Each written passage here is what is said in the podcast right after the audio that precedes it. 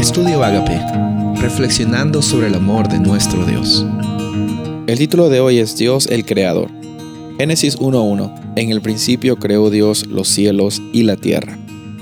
En esta ocasión vamos a estar hablando durante las siguientes semanas acerca de una oportunidad que Dios extiende hacia la humanidad y esa oportunidad es la oportunidad de ser bendecidos por medio de una interacción de Dios con nosotros que es el pacto. Y desde el principio vemos de que Dios eh, es el Dios originador. Él origina el pacto, tanto como vemos en Génesis 1 que Él origina los cielos y la tierra. Él es el creador.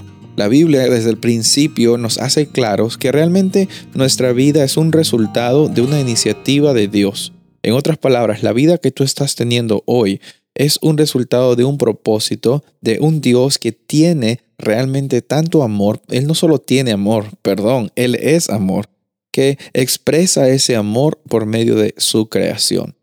Hay muchas preguntas que muchos filósofos y nosotros en algunos momentos de nuestra vida hemos tenido que afrontar, preguntas existenciales. Y una de las preguntas más cruciales es quién creó este mundo, quién creó este universo, por qué es que estamos aquí, cómo es que llegamos aquí, hacia dónde nos estamos yendo. Pero la Biblia nos muestra claramente, sin lugar a dudar o a dar una atribución que no le corresponde a Dios, nos muestra realmente de que Dios es el Dios creador. Es muy interesante eh, de que Dios no se toma el tiempo en probar, en dar pruebas, en decir, mira, ¿sabes qué? Dense cuenta que yo he hecho esto. No, él simplemente da por sentado, como lo vemos en Génesis 1, de que es el creador. Sabes, hay muchas cosas que no entendemos, hay muchas situaciones a las cuales queremos encontrarle la razón o, la, o, el sentido, pero no podemos hacerlo. Y está bien, hay muchas cosas que pasan por encima de lo que nosotros podemos asimilar. Y por eso es que en nuestra vida tenemos que considerar esta palabra y este concepto siempre en nuestras vidas. Y ese concepto es el concepto de la fe.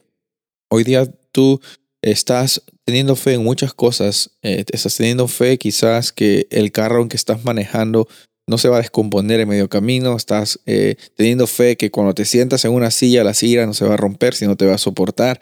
En esta ocasión quisiera también que reconozcamos que hay cosas que no podemos entender, pero descansamos en la certeza de que es cierto.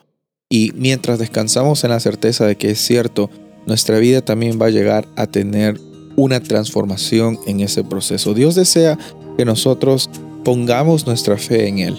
Muchas veces queremos buscar razones y tenemos que encontrarle sentido, pero en esta ocasión yo te invito a que hoy por fe tomes la decisión de confiar en el que te creó y en el que te da propósito. Él sabe lo que es lo mejor para ti y Él nunca va a fallarte.